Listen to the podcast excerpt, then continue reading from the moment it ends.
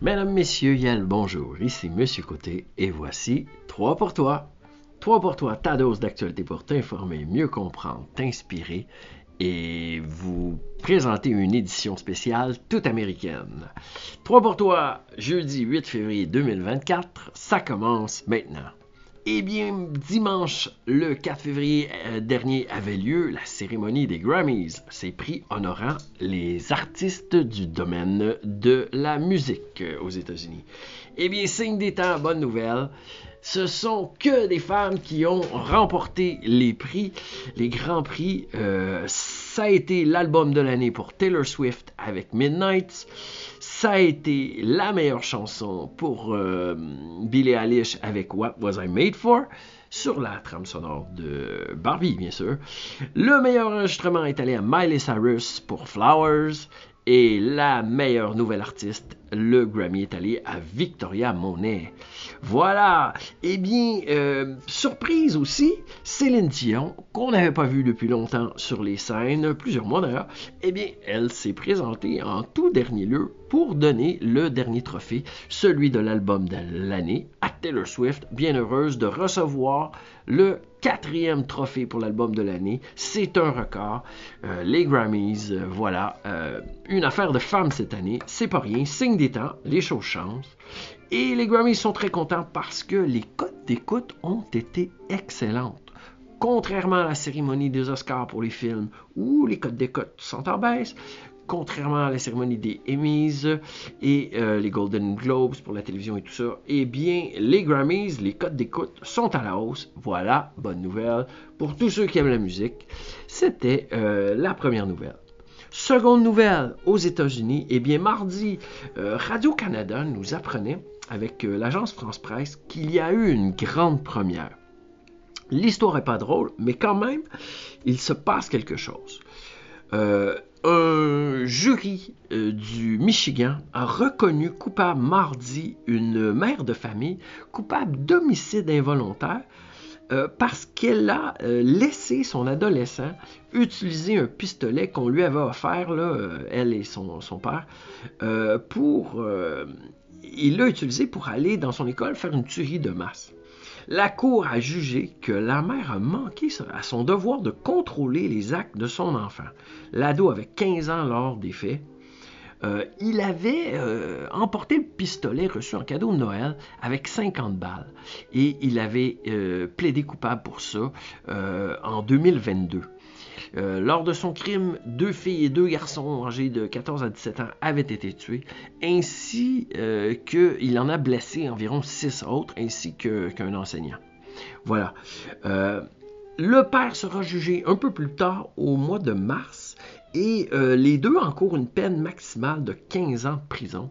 Eh bien, c'est une grande première aux États-Unis. C'est euh, la première fois que des parents seraient euh, reconnus coupables, responsables de ce que leur enfant a fait. Et donc, peut-être qu'on peut penser que des règles plus sévères vont peut-être arriver aux États-Unis, parce que généralement, pour tout ce qui est de l'utilisation des armes à feu, eh il y a peu de règles qui s'appliquent et on ne semble pas trouver la façon de modérer tout ça.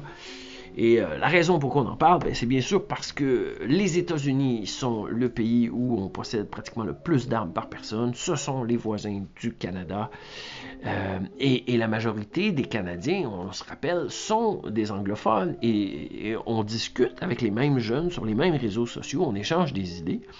Et ben, espérons que euh, on, s'influence dans le bon sens, que pour une fois, tout ce qui est du, port d'armes et de l'utilisation des armes à pour euh, commettre de telles atrocités, ben, ça cesse.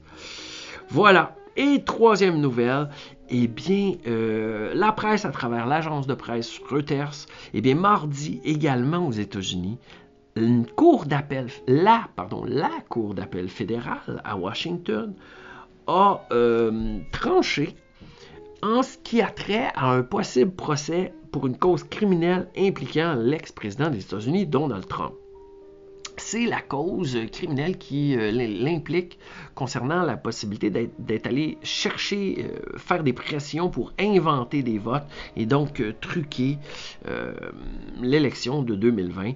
si ma mémoire est bonne, c'est en Georgie.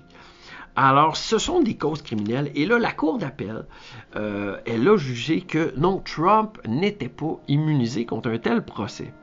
Trump et ses avocats prétendent, eux, qu'il jouit d'une immunité en tant qu'ex-président des États-Unis euh, et qu'il ne peut donc pas être poursuivi euh, à la cour criminelle. Eh bien, euh, voilà. Les trois juges de cette cour d'appel, il n'y en avait que trois, et tous les trois ont, voté de façon jugée, de façon unanime, qu'un ancien président ne peut pas être au-dessus des lois pour le reste de sa vie. La Cour d'appel a aussi jugé euh, qu'il perdait son immunité lorsqu'il cessait d'être président. Donc on peut l'accuser. Euh, et euh, sinon, un, président aurait pu ordonner, pourrait ordonner l'assassinat d'un adversaire, hein, d'un candidat à la présidence adversaire. et ben, ça ferait des États-Unis un pays pas mal plus proche d'une monarchie ou d'une dictature, ce qui n'a pas beaucoup de bon sens, on le convient.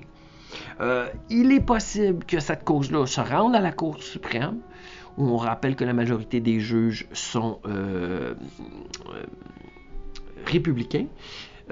mais il est aussi possible que la Cour suprême refuse d'entendre la cause et que ça en reste là, et donc qu'il puisse être accusé au criminel dans les futurs procès qui s'en viennent.